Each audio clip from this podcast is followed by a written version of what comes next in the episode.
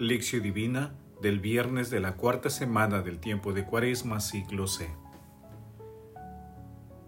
Yo no vengo por mi cuenta, sino enviado por el que es veraz. A ese ustedes no lo conocen, yo lo conozco porque procedo de él y él me ha enviado. Juan capítulo 7 versículos del 28 al 29. Oración inicial. Santo Espíritu de Dios, amor del Padre y del Hijo, ilumínanos con tus dones para que podamos comprender los tesoros de la sabiduría que Jesús nos quiere revelar en este día. Otórganos la gracia para meditar los misterios de la palabra y revélanos sus más íntimos secretos. Madre Santísima, intercede ante la Santísima Trinidad por nuestra petición. Ave María Purísima, sin pecado concebida. Paso 1. Lectura. Lectura del Santo Evangelio según San Juan capítulo 7, versículos del 1 al 10 y versículo 10 y de los versículos 25 al 30. En aquel tiempo recorría Jesús la Galilea, pues no quería andar por Judea, porque los judíos trataban de matarlo. Se acercaba la fiesta judía de las tiendas. Después que sus parientes marcharon a la fiesta, entonces subió él también, no abiertamente, sino a escondidas. Entonces algunos que eran de Jerusalén dijeron, ¿No es este al que intentan matar? Pues miren cómo habla abiertamente y no le dicen nada. ¿Será que los jefes se han convencido de que es en realidad el Mesías? Pero éste sabemos de dónde viene, mientras que el Mesías cuando llegue, nadie sabrá de dónde viene. Entonces Jesús, mientras enseñaba en el templo, alzó la voz. A mí me conocen y conocen de dónde vengo. Sin embargo, yo no vengo por mi cuenta, sino enviado por el que es veraz. A ese ustedes no lo conocen yo lo conozco porque procedo de él, y él me ha enviado. Entonces intentaban detenerlo, pero nadie se atrevió, porque todavía no había llegado su hora. Palabra del Señor, gloria a ti, Señor Jesús. Padre eterno, ¿por qué has establecido generosamente este periodo de gracia para renovar en santidad a tus hijos, de modo que libres de todo afecto desordenado, mientras se ocupan de las realidades temporales, no dejen sobre todo de adherirse a las eternas. Prefacio segundo de Cuaresma. Es importante destacar que antes de la lectura de hoy, en el capítulo 6 de Juan, se narra la multiplicación de los panes en la otra orilla del Tiberiades luego la caminata de Jesús por el agua, el discurso eucarístico de Jesús y la profesión de fe de Pedro. En este último texto Jesús señala la presencia de un traidor entre los apóstoles. En el pasaje evangélico de hoy, Jesús inicialmente decide no recorrer Judea, ya que las dos veces que había ido a Jerusalén fue amenazado de muerte por muchos judíos. Por eso se acercó primero a quienes no lo rechazaban y buscaban a Dios. Si realizamos una lectura continua del segmento de Juan capítulo 5 versículos del 1 al 30, se aprecia que Jesús no es reconocido como el Mesías, ni siquiera por sus familiares, quienes le pedían que se presente en la fiesta de los tabernáculos y se dé a conocer a través de milagros y prodigios. Asimismo, sus seguidores curiosos y detractores tienen múltiples opiniones acerca de su identidad. Pero Jesús enfrenta todas las amenazas y enseña abiertamente, señalando claramente que Él es el enviado de Dios.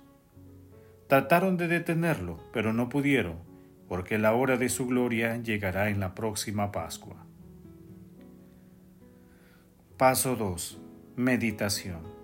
Queridos hermanos, ¿Cuál es el mensaje que Jesús nos transmite a través de su palabra? Nuestro Señor Jesucristo se sigue enfrentando a las amenazas y a la persecución de las autoridades religiosas que ven en Él una amenaza a su poder y prestigio humano. En la actualidad, muchos hermanos en el mundo enfrentan múltiples peligros a causa de sus convicciones cristianas, incluso de muerte, y muchas de ellas permanecen firmes a las enseñanzas del Maestro. En este momento, repasemos nuestras vivencias. También nosotros enfrentamos las pretensiones relativistas del mundo actual que promueve el consumismo, el aborto, la ideología de género y tantas otras cosas que se oponen a los valores cristianos. Por ello, conviene preguntarnos, ¿cómo están nuestras convicciones cristianas en relación con los temas que el mundo actual promueve y cuyos comportamientos son contrarios a Dios? ¿Conozco y tengo los argumentos basados en la palabra para defender nuestra fe? Que las respuestas a estas preguntas nos ayuden a prepararnos para defender y mantenernos firmes en la fe. Jesús, María y José nos aman. Paso 3. Oración. Oh Dios, que has preparado el remedio adecuado para nuestra fragilidad, concédenos recibir con alegría la salvación que nos otorgas y manifestarla en nuestra propia conducta. Amado Jesús, tú que siendo Dios, soportaste la incomprensión y rechazo de la gente mientras cumplías la misión que Dios Padre te encomendó, fortalécenos con tu Espíritu Santo para no caer en la tentación de abandonar nuestras convicciones y acciones según tus enseñanzas. Amado Jesús, que jamás cedamos ante el relativismo moral del mundo actual, ni ante cualquier pretensión del enemigo de la verdad. Amado Jesús, tú que eres el autor de la vida eterna, acuérdate de los difuntos, y dales parte en tu gloriosa resurrección. Otorga también la protección a los agonizantes para que lleguen a tu reino. Madre Santísima, Madre de la Divina Gracia, Reina de los ángeles, consuelo de los afligidos, intercede ante la Santísima Trinidad por nuestras peticiones. Amén. Paso 4. Contemplación y acción. Hermanos, contemplemos a Dios a través de un escrito del Padre David María Turoldo. El primer paso del conocimiento de Dios es el de una esmerada distinción entre lo que viene del hombre y lo que viene de Dios. Tener el valor de ser capaces de distinguir en nosotros lo que es puramente nuestro de lo que es de Dios. Cuando aceptemos lo que viene del hombre, debemos reconocerlo claramente como procedente del hombre y no atribuir a Dios lo que en cambio es maquinación nuestra, montaje nuestro. Esto significa sentirnos sinceramente pecadores y al mismo tiempo hay que reconocer que Dios se hizo para nosotros palabra viva en Cristo. El símbolo del cuarto Evangelio es esto. Todo el universo, el cosmos, está envuelto por el misterio, por el gran silencio que es Dios. Ahora bien, Dios habla, ha hablado en la creación, ha hablado a través de los profetas y por último sigue hablando una palabra hecha de carne humana que es Cristo. El Cristo, Dios se ha revelado plenamente como vida que muere, aniquilada por el pecado, para que el pecador se aniquile a sí mismo y recupere la vida. Para nosotros los cristianos, el conocimiento de Dios no consiste, por consiguiente, en otra cosa que en tomar el camino indicado por Cristo. El conocimiento de Dios no es evasión de las responsabilidades de la historia, no es evasión del tiempo para sumergirnos en fantasías místicas, sino que es un conocimiento profundo que purificando nuestro ser día tras día, nos permite separar de una manera perspicaz lo que es verdadero y eterno de lo que es transitorio, y por consiguiente no verdadero.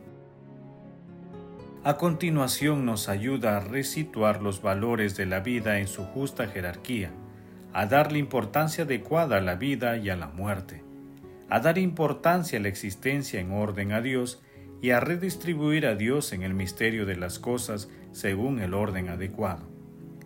En consecuencia, no se trata de un conocimiento intelectualista, como cabría esperar de las filosofías humanas, sino de un conocimiento esencialmente histórico, vital, como cabe esperar de Dios, sentido como una realidad que penetra en la misma historia para transformarla y santificarla. Cuando nosotros nos comprometemos a realizar el designio divino, no disponemos de otro camino que no sea este, el de morir para alcanzar a Dios. Morir a nosotros mismos para resucitar y estar más maduros, para llegar a ser más nosotros mismos y sentirnos en armonía con el cosmos y en comunión con Él. Solo entonces conoceremos a Dios. Hermanos, asumamos un serio compromiso de defensa de nuestras convicciones cristianas, fortaleciendo los argumentos para defender nuestra fe, especialmente en aquellos temas en los que el mundo promueve conductas contrarias a las enseñanzas de nuestro Señor Jesucristo. Queremos también comprometernos a mejorar nuestra defensa espiritual a través de la oración, de una adoración continua al Santísimo Sacramento del altar y la Eucaristía glorifiquemos a la Santísima Trinidad con nuestras vidas. Oración final. Gracias Señor Jesús porque tu palabra nos conduce por caminos de paz, amor y santidad. Espíritu Santo, ilumínanos para que la palabra penetre lo más profundo de nuestras almas y se convierta en acción. Dios glorioso, escucha nuestra oración. Bendito seas por los siglos de los siglos. Madre Santísima, intercede ante la Santísima Trinidad por nuestra petición. Amén. El Señor esté con ustedes y con tu Espíritu.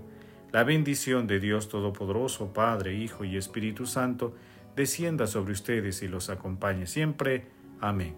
Bendigamos al Señor, demos gracias a Dios.